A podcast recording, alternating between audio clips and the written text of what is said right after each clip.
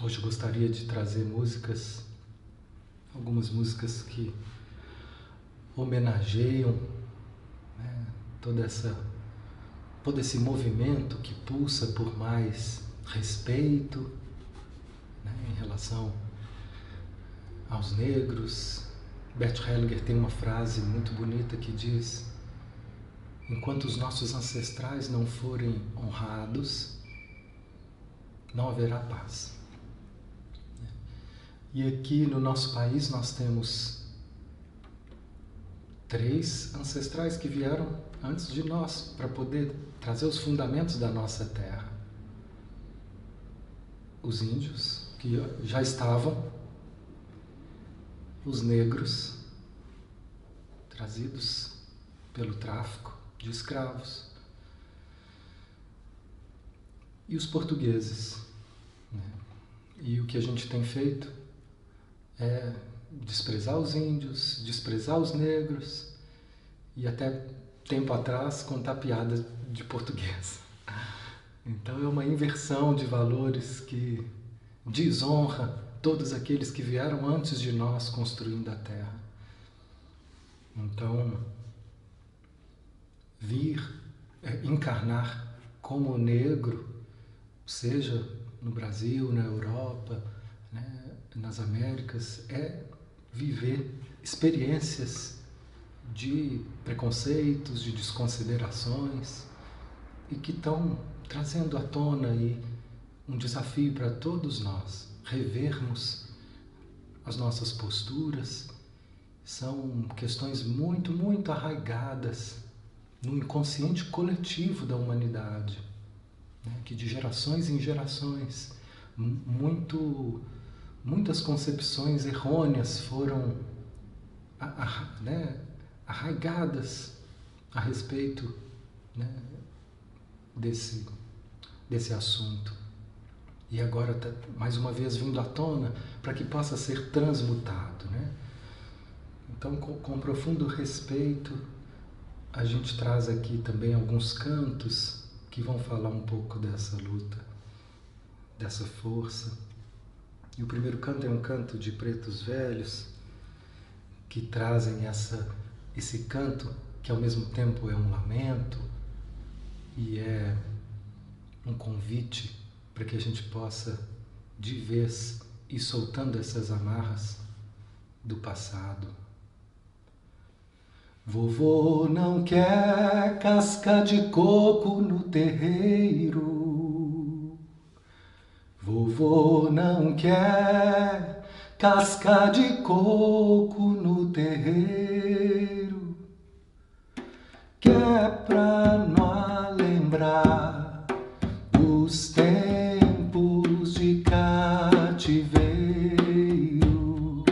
quer pra não lembrar dos tempos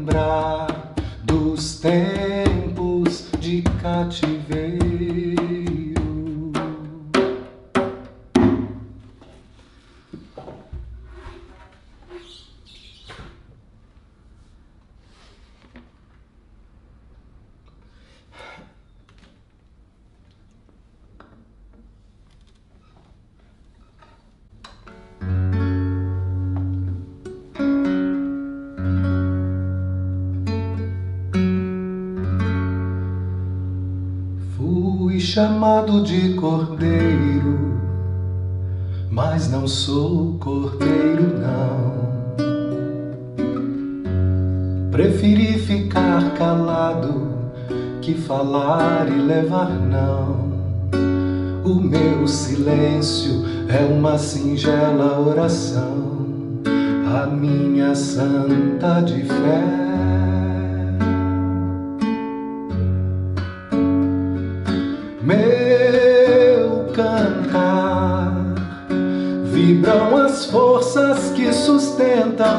viver.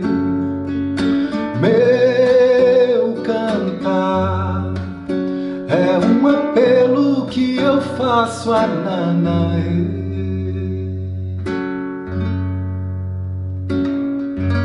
Sou de Nanaewa, Ewa, Ewa, E. Sou de Nanaewa,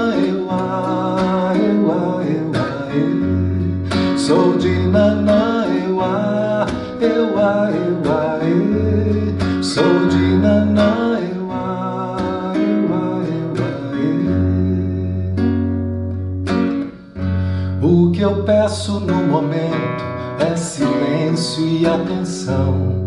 Quero contar sofrimento que passamos sem razão.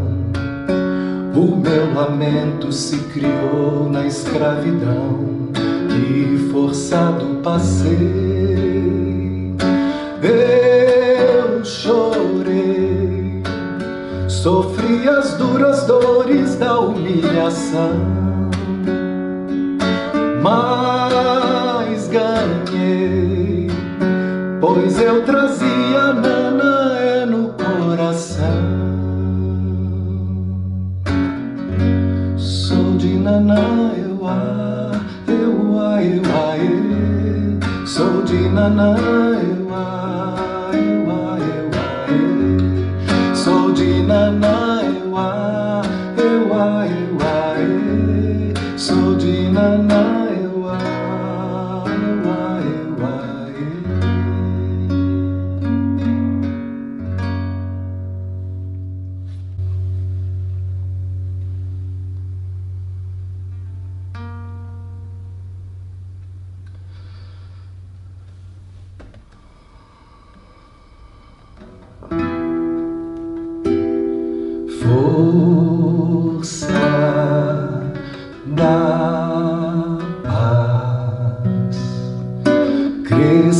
sempre, sempre mais.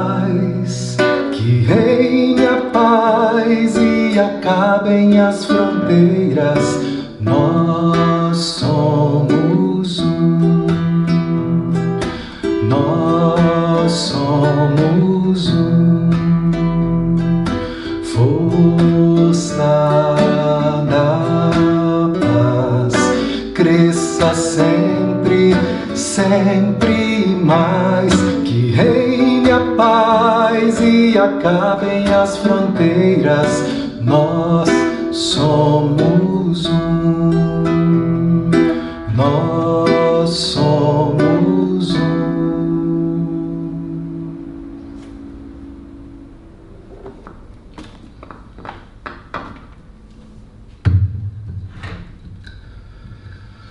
Muito bem, pessoal. Estou desativando aqui os comentários, mais uma vez a presença de todos para a gente continuar com os nossos estudos, trazendo essas músicas que na verdade são orações cantadas.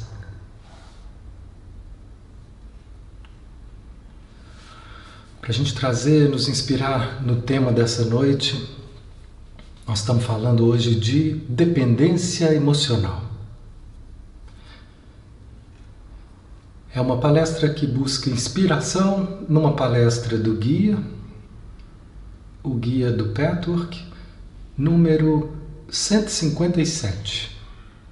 Essa palestra chama Infinitas Possibilidades de Experiências Prejudicadas pela Dependência Emocional. Essas palestras na íntegra, que eu trago aqui como inspiração para trazer um comentário, né? Eu sou um estudante desse caminho que tenho profunda admiração por essa forma de, de trabalho, de autoconhecimento, que inclui o desenvolvimento espiritual nesse trabalho, de uma forma que, que eu me identifiquei muito. Vocês encontram essas palestras na íntegra no canal é, Petwork MG.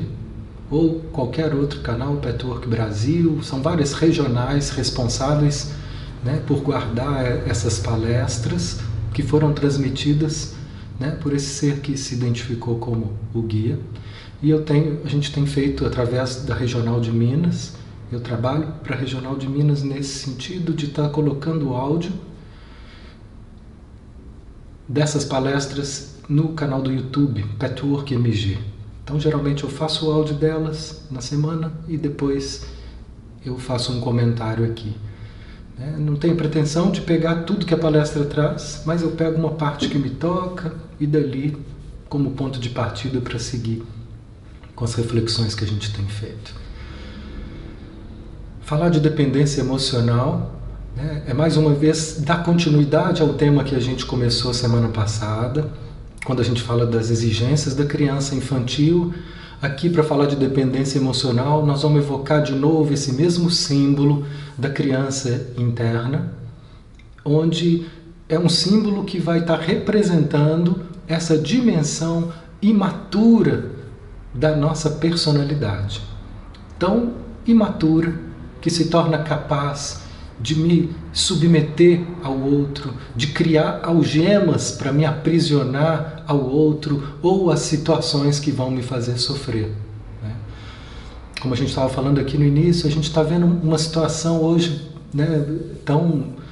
Eu me sensibilizo muito. Tem cada situação que surge, né, são situações ligadas aos índios, ligadas aos mais desfavorecidos, ligadas às, às mulheres, ligadas aos agora aos negros, são consciências coletivas né, que a gente está sendo convidado a honrá-las, a tratá-las com, com, mais respeito. Né? E, e, e, cada hora é a vez de um, cada um se sensibiliza mais com um determinado grupo e movimentos vão surgindo assim. O movimento feminista ele vem na, na sua dimensão mais saudável né, e, e verdadeira, é uma dimensão que vem trazer direitos né, melhores direitos para as mulheres, direitos mais dignos, mais justos para as mulheres que há muitos séculos foram né, desrespeitadas, desconsideradas. Até hoje, em muitos lugares, elas não têm voz. E essas injustiças sociais né, é, nos sensibiliza e, e agora nós estamos trazendo aí esse tema, é o que a gente está vendo hoje na atualidade com, com, com os negros, e a gente vê racionalmente, parece tão lógico muitas dessas dimensões é, que, que, eles né, que merecem o mesmo respeito, assim como as mulheres, assim como os, os povos indígenas, mas o que a gente vê é que emocionalmente né, nós estamos presos há conceitos muito distorcidos, né? onde impera mais uma vez o domínio, o orgulho, onde impera né, é, a, a, força de opressores. Né? E isso são séculos de luta e a humanidade vem se debatendo para lá e para cá.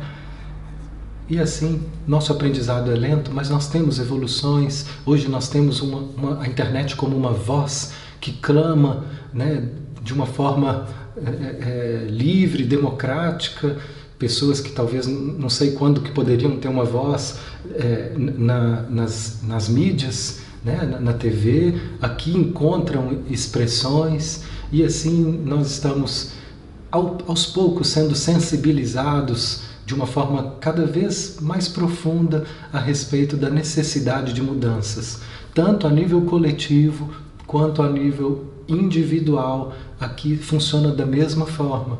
Nós vamos descobrir, quando a gente começa a aprofundar o nosso trabalho de autoconhecimento, o quanto nós somos opressores conosco, o quanto nós podemos ser machistas, homofóbicos, racistas conosco, com quem está perto de nós, o quanto a gente ainda está preso em questões que nós mesmos lutamos contra. Né? E, e por trás disso tudo, o que nós vamos encontrar são dependências emocionais. Né? Dependências emocionais de, de me manter fiéis a determinadas estruturas para sentir que eu faço parte. Esse é um conceito muito trabalhado por Bert Hellinger, de que a criança ela tem uma necessidade incrível de fazer parte. Não só a criança, mas a criança de uma forma mais urgente. O adulto ele já, já é capaz de, de fazer movimentos que, que mais independentes. Mas a criança ela é totalmente dependente. Nós somos o animal mais dependente desse planeta é o ser humano. Nenhum animal fica tanto tempo agarrado à família, né? E, e hoje até mais, né? Que estão ganhando a independência financeira, está demorando mais do que era antes.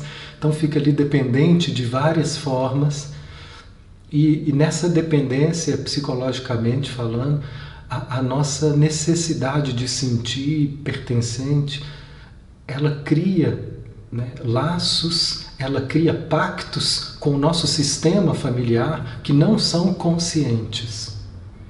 E nesses pactos, né, nessas amarras, nós vamos né, trazendo aí as primeiras marcas dessa dependência emocional e às vezes seguindo a vida com padrões que nem nos representam mais, mas são padrões que eu adotei para sentir que eu era amado pelo meu pai, pela minha mãe, que eu fazia parte daquele sistema. Né? Então,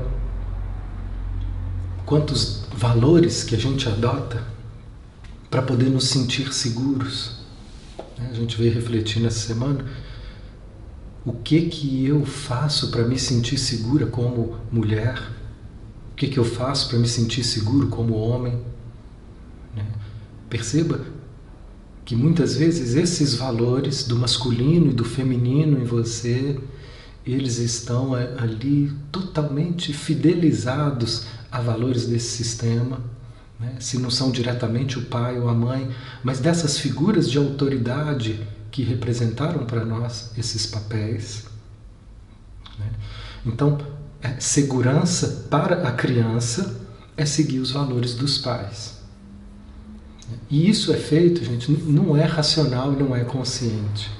Então hoje eu vejo assim é, pessoas vivendo conflitos em alguns momentos de estarem adotando valores que, que são, é, vamos dizer assim, de esquerda, mas dentro dela ainda sentindo dentro de si ímpetos de pressões de uma, de uma direção mais à direita, ou o contrário. Né? É, então, esse conflito ele é marcado por essas dependências emocionais. Uma, uma pergunta que chegou essa semana, de um trabalho que a gente estava fazendo, até quando vou ser tão carente? Até quando eu vou viver com, com esse buraco, com essa sensação de, de vazio, de dependência, de ficar aqui esperando? E, e o que a gente pode dizer? Até quando a gente aprender a nos vermos, a nos enxergarmos com mais amor?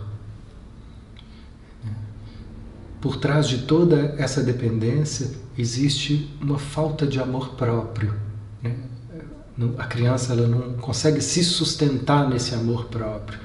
E esse amor próprio é um trabalho de desenvolvimento que vai acontecendo no caminho do autoconhecimento. Gente vai aprendendo a se respeitar, a gente vai aprendendo a considerar os valores que a gente está construindo, a respeitar os sentimentos que talvez em algum momento não tiveram é, respeito, não tiveram consideração. Né? É, por não ter permissão de, de ser expresso ou de não ter aceitação quando ele aparecia. Né? Falando agora né, da questão do, do machismo, do, do, mundo masculino, né? como é difícil para alguns homens, para alguns pais, considerarem a, a sensibilidade do menino. Né? Como que muitas vezes existe uma pressão que ser homem é ser forte, é dar conta, e nessa pressão, alguns sentimentos ficam sufocados. Né? Tudo isso, então, faz parte desses conflitos que vão sendo criados e aos poucos, no desenvolvimento, no processo de, de amadurecimento nesse caminho, nós vamos aprendendo, os homens vão aprendendo a acolher o seu lado feminino, as mulheres também vão aprendendo a honrar o seu lado masculino, equilibrando né, essas dimensões. O que parece estranho para o adulto, para o adulto assumir, faz sentido para a criança. Então, às vezes, a gente reconhece, quando a gente fala de, de dependência emocional, o que nós estamos falando são de carências. E isso é tido por nós muitas vezes como uma bobagem, com desprezo, né? com uma, uma desconsideração, porque quando a gente se sente assim carente, quando a gente se sente dependente, é, são momentos de, de profunda insegurança que depois podem gerar raiva, podem gerar frustrações enormes. Então é, é, muito comum eu ver pessoas que, quando começam a se aproximar desse sentimento, logo depois vêm seguidos de uma irritabilidade muito grande consigo mesmo, como se aquilo não pudesse estar sendo experimentado daquela forma. Né? É, então, um, dos passos mais importantes nesse trabalho de autoconhecimento é a gente conseguir indo abrir mão dos julgamentos que a gente faz com a nossa experiência sentida. Né?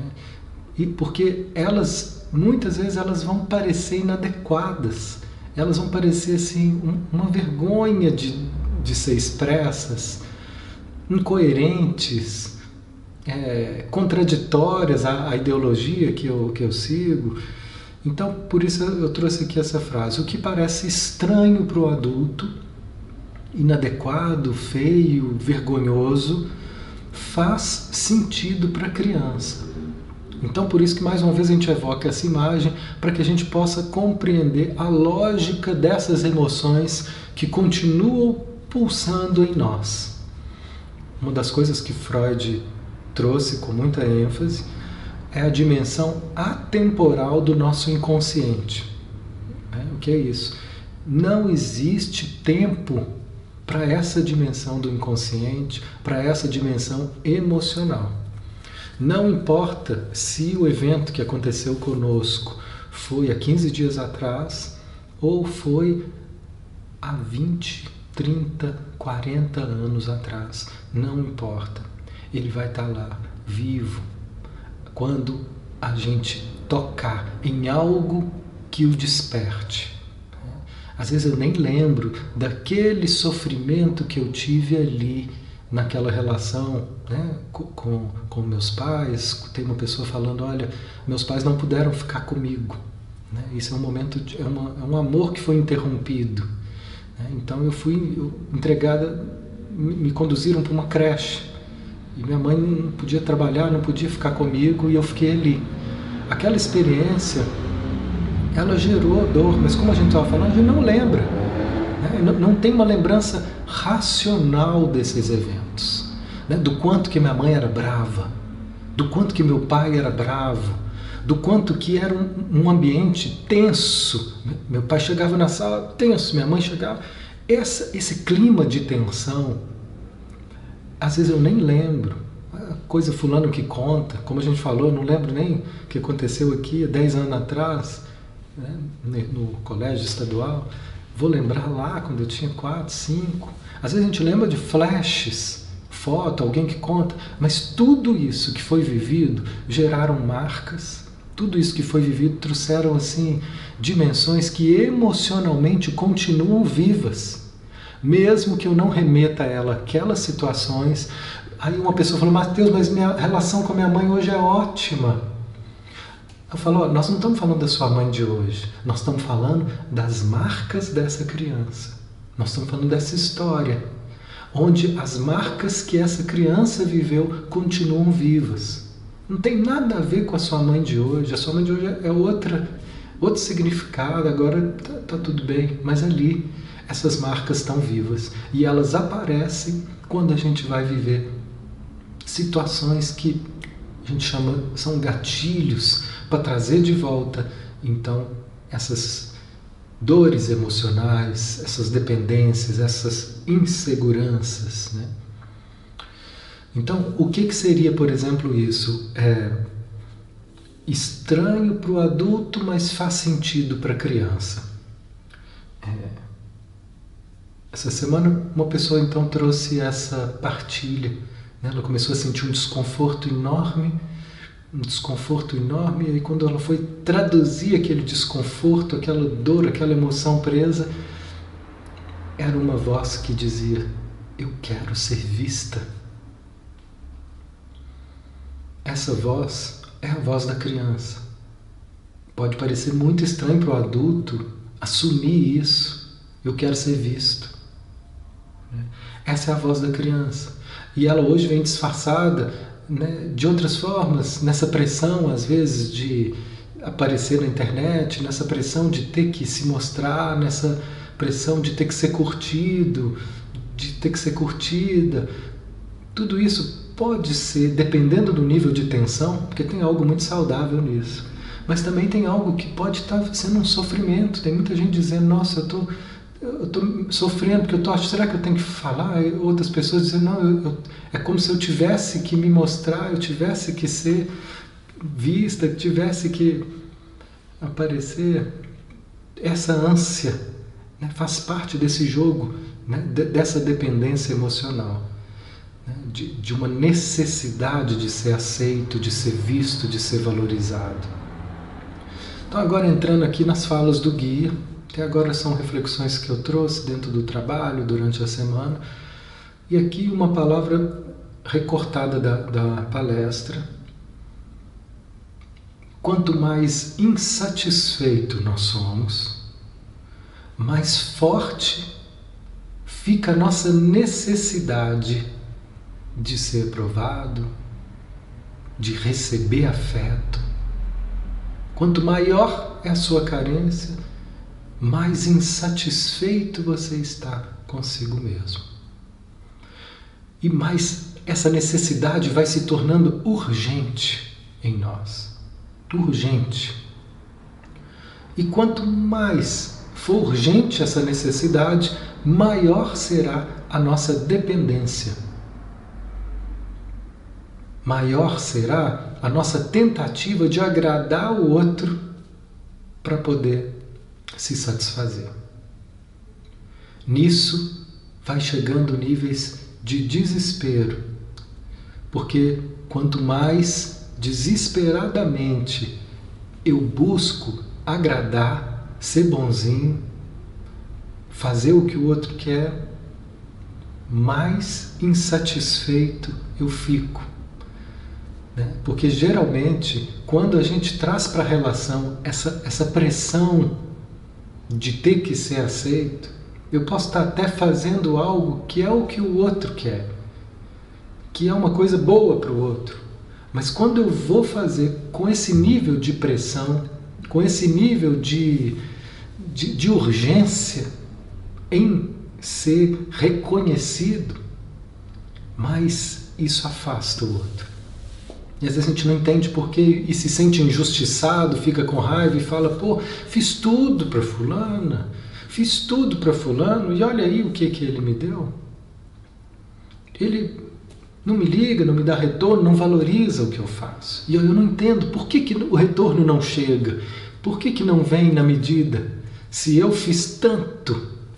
Né? Então, esse discurso que nos leva a um lugar de vitimização, fiz tanto pelo outro, a gente não percebe às vezes, e esse é um dos chamados dessa palestra para que a gente perceba a, a força, a corrente de força que está impressa nessa ânsia de fazer para o outro, está impressa uma corrente que é eu quero é receber, faço para ganhar, eu faço para ser amado, para ser incluído, para ser aceito.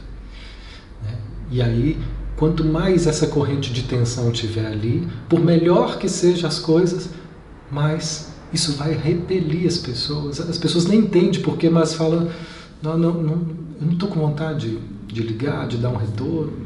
Elas nem entendem, mas perde o gosto, perde o prazer, porque existe inconscientemente ali uma corrente de manipulação que não é vista, porque eu estou cego pela carência, cego por essa necessidade tão infantil, a ponto de não me escutar, de, de me trair e de ficar ali em função do, do outro. Então, qualquer. Isso a gente vai chamar assim, ele vai chamar de corrente compulsória. Qualquer corrente compulsória é qual que a compulsão. É a mesma compulsão de comer chocolate. Né? Tem uma, uma viciada de chocolate aí na plateia, ela sabe, né? nossa amiga Lulu. Ela, o viciado em chocolate é aquela ânsia ali que ela está projetando no chocolate. Podia ser na compra, podia ser em qualquer outra coisa. São essas compulsões que nós estamos presos e com essa mesma urgência. Né? Às vezes eu não posso receber de um lado, eu vou em outro. Para poder atender, para acalmar esses vazios. Aí depois vem a culpa, depois vem a culpa. O que, que essa corrente compulsória diz? Acima de tudo, essa é a faceta que a gente está destacando hoje aqui no nosso trabalho. Quando a gente fala da, da criança interna, a gente falou semana passada assim: tem que ser tudo do meu jeito. E se não for do meu jeito, né, nós fizemos uma entrevista essa semana né, com, a, com a Betina e ela deixou um exemplo para nós claríssimo aí no, no né, na, na página do Instagram de como que funciona. É tudo do meu jeitinho. Tudinho. Se não for, eu paro. E depois eu desmaio. Mas é só se for do meu jeito. Essa é a dinâmica dessa criança. E hoje a gente está trazendo mais um ângulo dessa exigência. O que, que eu faço quando não é do meu jeito? A criança desmaia, a criança chora, a criança faz pirraça. O adulto, ele começa a desenvolver artimanhas. Ele não vai cair, ele não vai desmaiar, às vezes ele não vai chorar. Ele pode comprar chocolates, mas ele pode também desenvolver artimanhas, que vai ser o perfeccionismo. Então eu vou fazer de tudo para ser visto. vou fazer de tudo para ser perfeita, para ser aceita. Então, isso foi o que a gente trabalhou semana passada. Nessa ânsia de fazer e de ser o melhor para o outro, existe um, um, desejo que é o desejo mais urgente da criança, que é você me deve. É isso, eu faço porque eu exijo que você me dê. Ou mesmo que eu não faça, nós vamos ver aqui que tem outras formas de lidar com a carência. Esse, né, a gente chama aqui o raio do, do amor, que é o bonzinho, que é o que faz, é o que está sempre disponível, é o que se desdobra pelo outro. Essa é uma forma de expressar essa carência, essa dependência emocional para receber. Mas tem várias outras que a gente vai dar uma olhada aqui.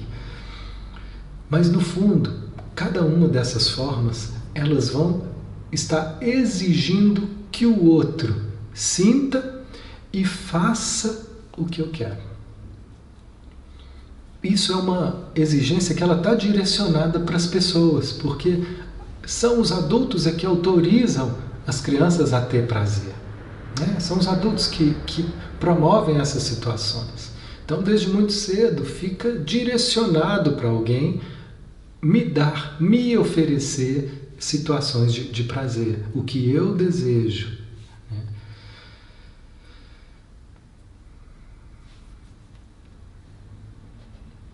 E aí vai vir uma frustração enorme quando o outro me oferece uma recusa, quando o outro não consegue, e às vezes vem até, é, isso é sutil e é disfarçado, gente, vinganças, desejo de vingança. Como que eu puno o outro quando ele não me dá o que eu quero? E às vezes eu nem falo o que eu quero. Isso é sutil e nós vamos precisar ter cuidado para perceber. O, o, as reflexões que a gente aponta aqui, elas são para serem vistas durante a semana. Aí a gente vai vendo, às vezes a gente pega assim um detalhezinho que nem sempre é claro e expresso. Eu, falo, eu posso até falar, não, eu não, eu não cobro nada né, do meu marido, da, da minha esposa, não cobro nada dela. Você não cobra verbalmente. Mas lá no fundo, perceba se você não sente essa exigência que o outro te dê algo que você deseja, que você precisa. Veja se não está implícito ali na sua forma.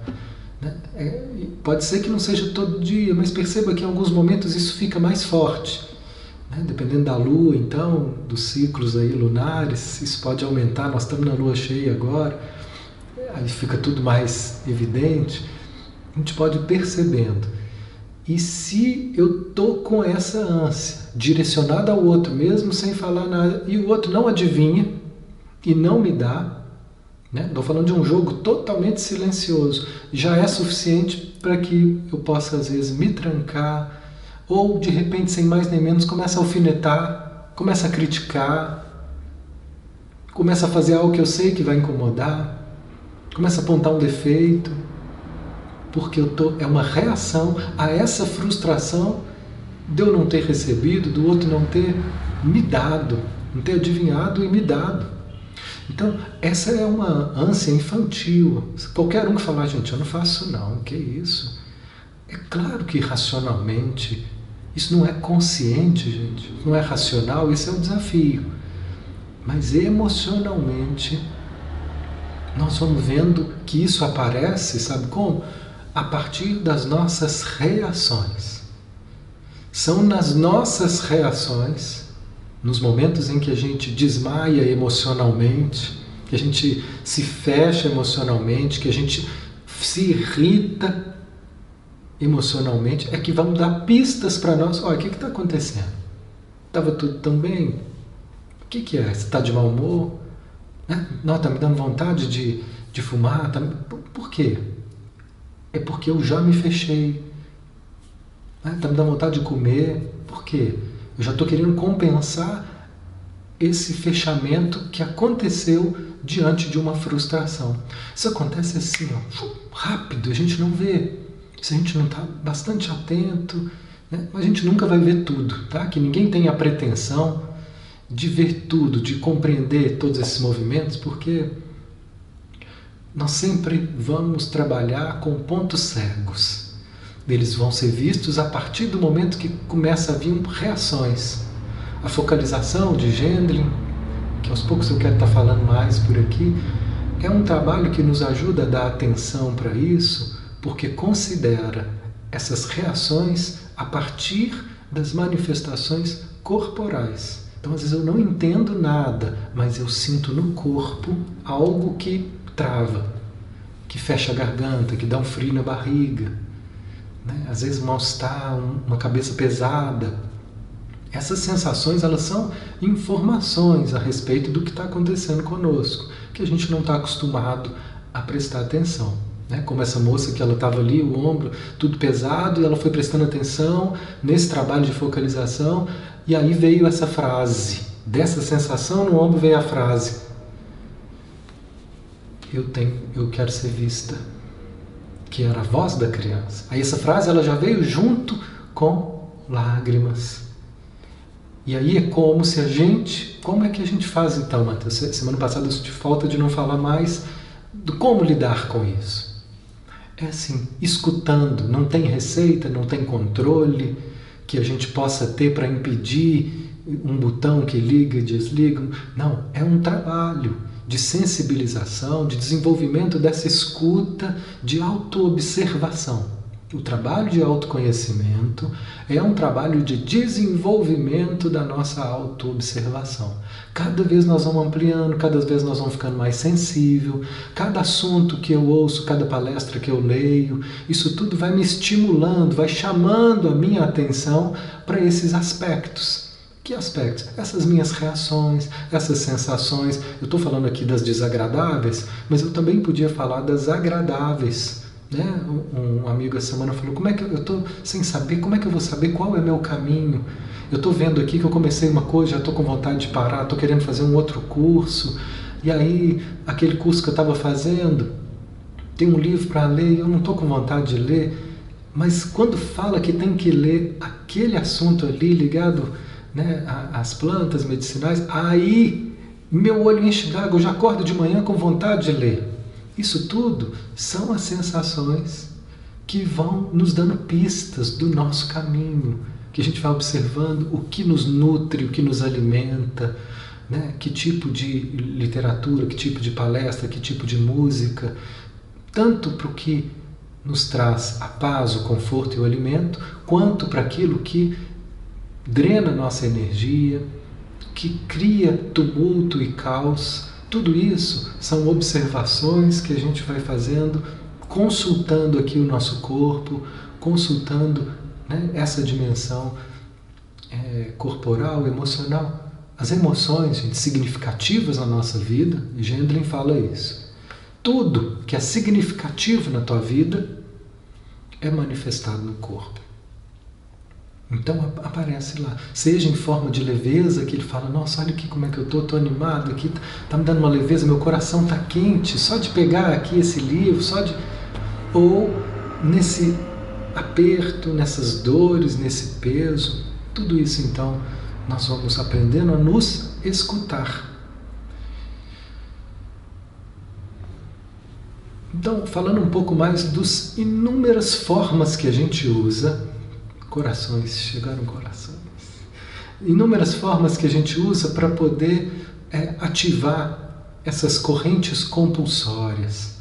Eles vão desde todos os graus de obediência, palavras do guia, até resistência passiva, despeito, recolhimento, recusa em cooperar, agressividade, tentativa de persuadir o outro através da falsa força,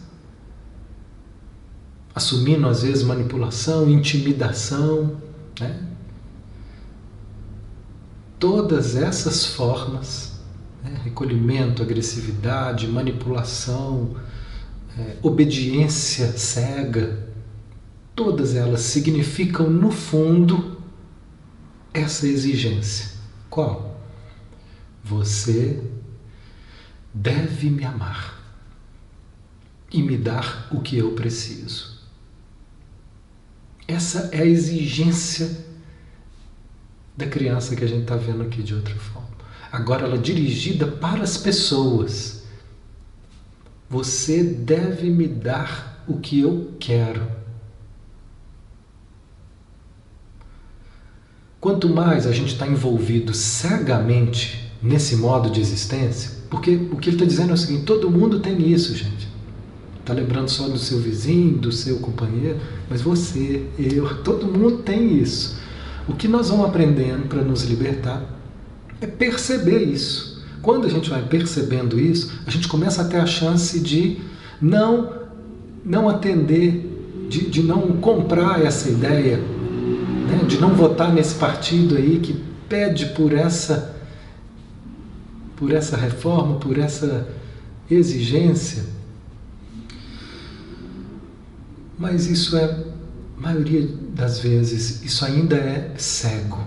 Então o trabalho é a gente ver. Nessa nossa cegueira, quanto mais cego a gente tiver, mais a gente vai estar tá enfraquecido e mais a gente vai estar tá alienado da nossa vida interna e da única fonte que pode nos nutrir, a nossa fonte interna. É a gente voltar para esse poço de água viva que nutre a sede interna. Ah, então quer dizer que eu não preciso do, dos relacionamentos? Não, não é isso. Nós não conseguimos viver sem comunicar, sem se relacionar. Nós precisamos sim. Agora, o que nós não precisamos é desse nível de dependência que nos prende a relacionamentos como se eles, essas situações, fossem né, a fonte para nutrir o meu ser. Essa fonte está aqui dentro. Mas quanto mais eu estou preso nessa corrente que o outro tem que me dar, mais eu me distancio de mim. Por isso que esse trabalho interno ele vai nos levando a uma independência emocional. Ele vai nos levando a um lugar onde a gente vai compartilhando, mas de uma forma cada vez menos tensa, menos exacerbada, né? menos dependente. A criança ela depende dos pais para tudo: abrigo, comida, afeto, proteção, tudo. Mas principalmente esse prazer. Essa é é a chave que ele trouxe para essa palestra. E como a gente aprende a depender dos pais para prazer, a gente também aprende que o prazer vai continuar vindo de fora. Né? E quão poucas pessoas hoje são capazes de, de ter prazer consigo mesmas, sozinhas, no silêncio, né? no seu canto, no seu recolhimento. Como que a gente coloca na mão dos outros essa ânsia de felicidade, de satisfação.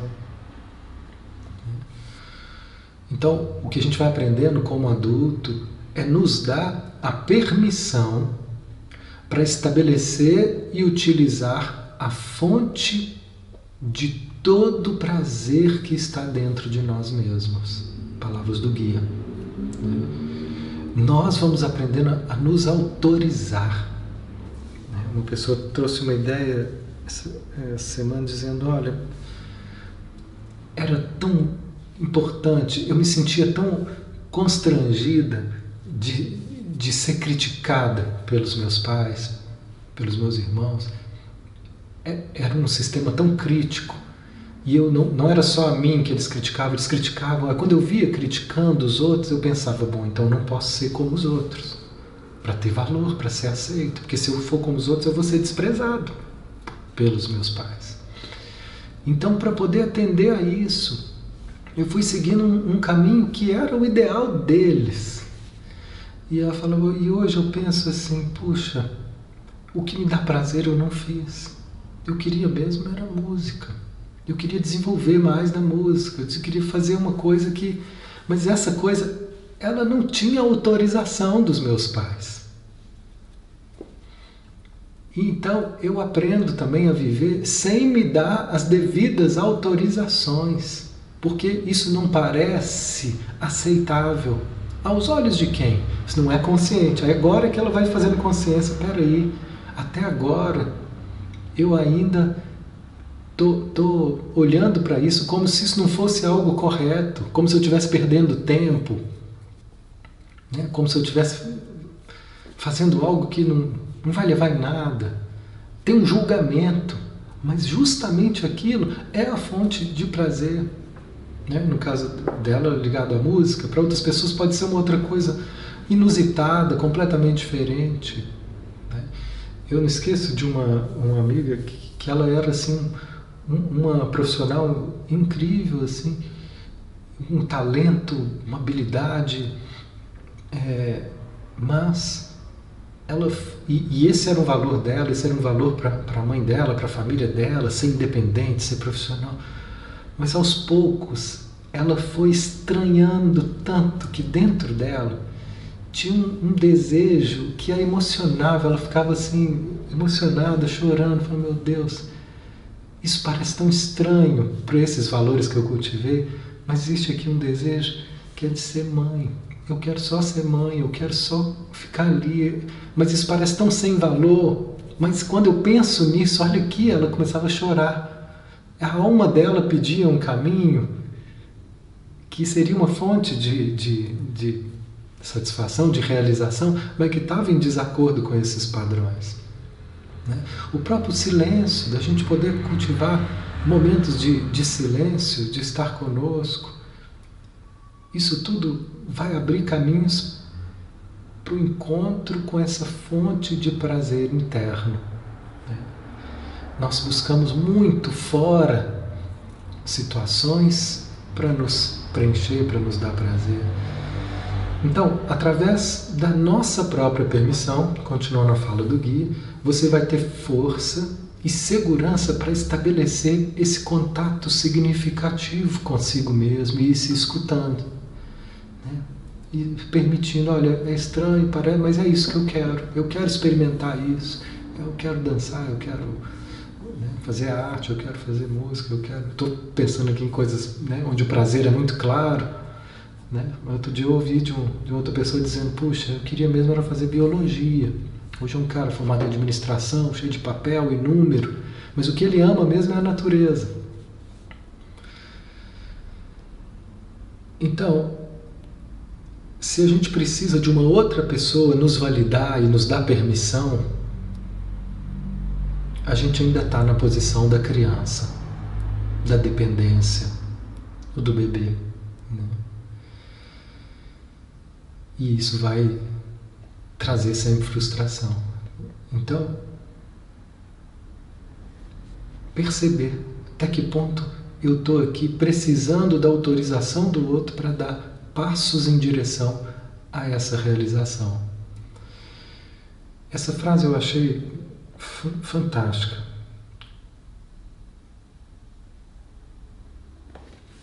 Sempre que vocês seguirem uma concepção equivocada, imediatamente vai ativar um círculo vicioso para tentar compensar. Né?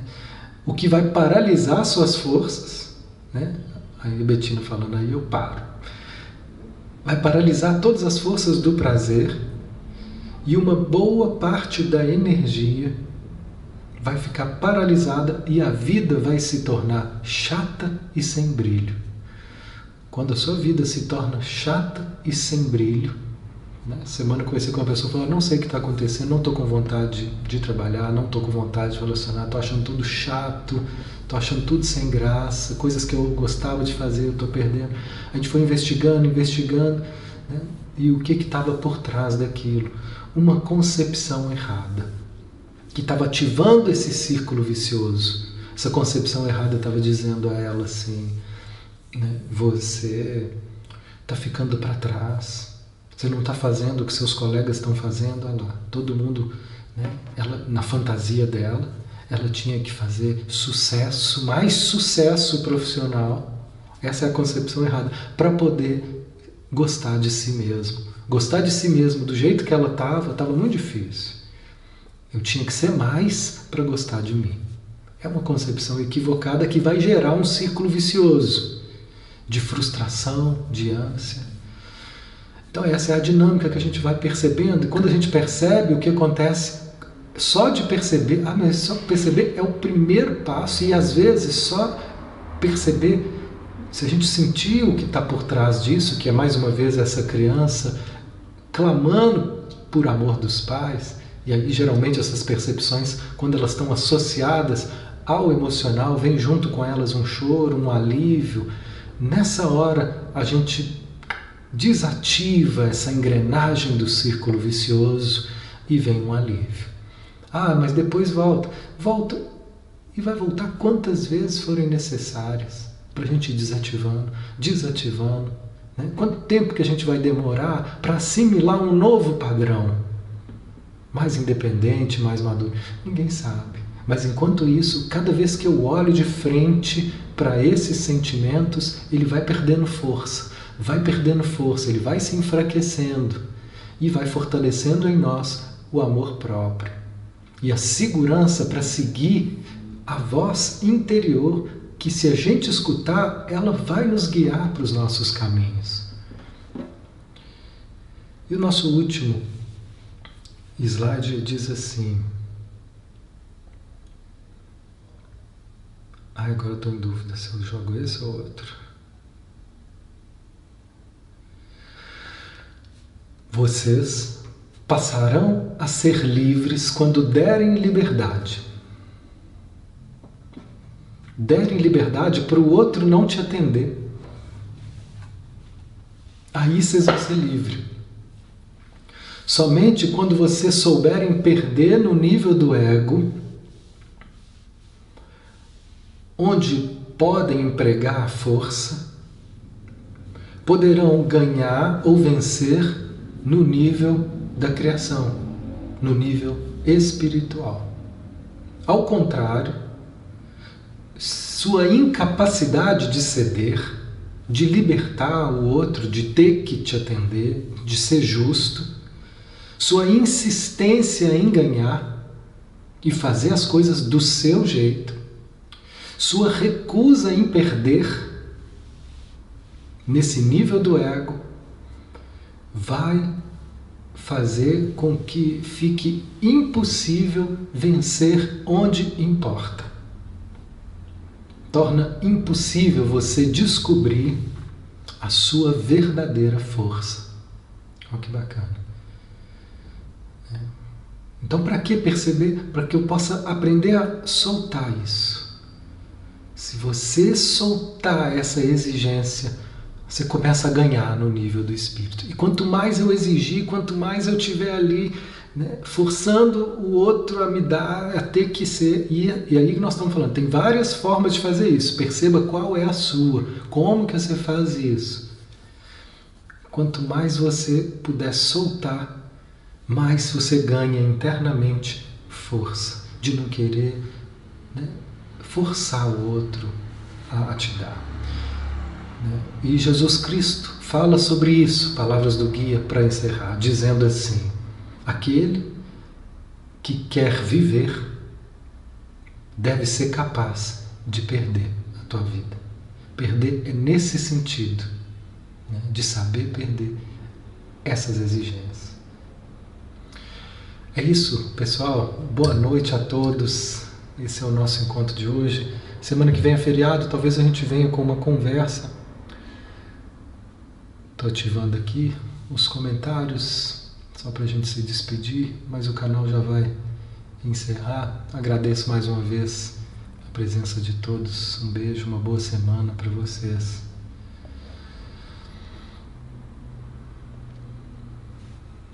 Aí.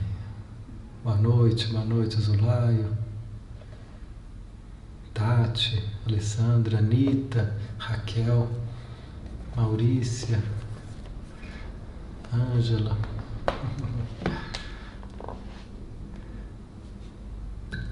Tem mais no YouTube? Não, no YouTube a gente vai estar tá pondo depois que acabar aqui, e aí eu, ela fica tanto no, no canal e depois eu jogo no YouTube. Mas eu não estou transmitindo, aí Silvia, não estou transmitindo direto, Marilene, Cíntia, porque o YouTube estava caindo muito, estava dando uns problemas. O YouTube não tem coração, aqui tem coração, é um monte de coração. Aí eu fiquei me sentindo dependente dos corações, então eu vim para cá. Né? Um dia eu vou para o YouTube mais independente, mas foi precoce o meu movimento de ficar lá sem corações. Não... Ainda não, gente. Vamos trabalhar mais um pouco, ler mais umas palestras, chorar mais um bocado. Depois eu dou esse passo. A gente precisa ter respeito com o nosso movimento. Ficar sem corações não, não foi possível ainda. Beijos.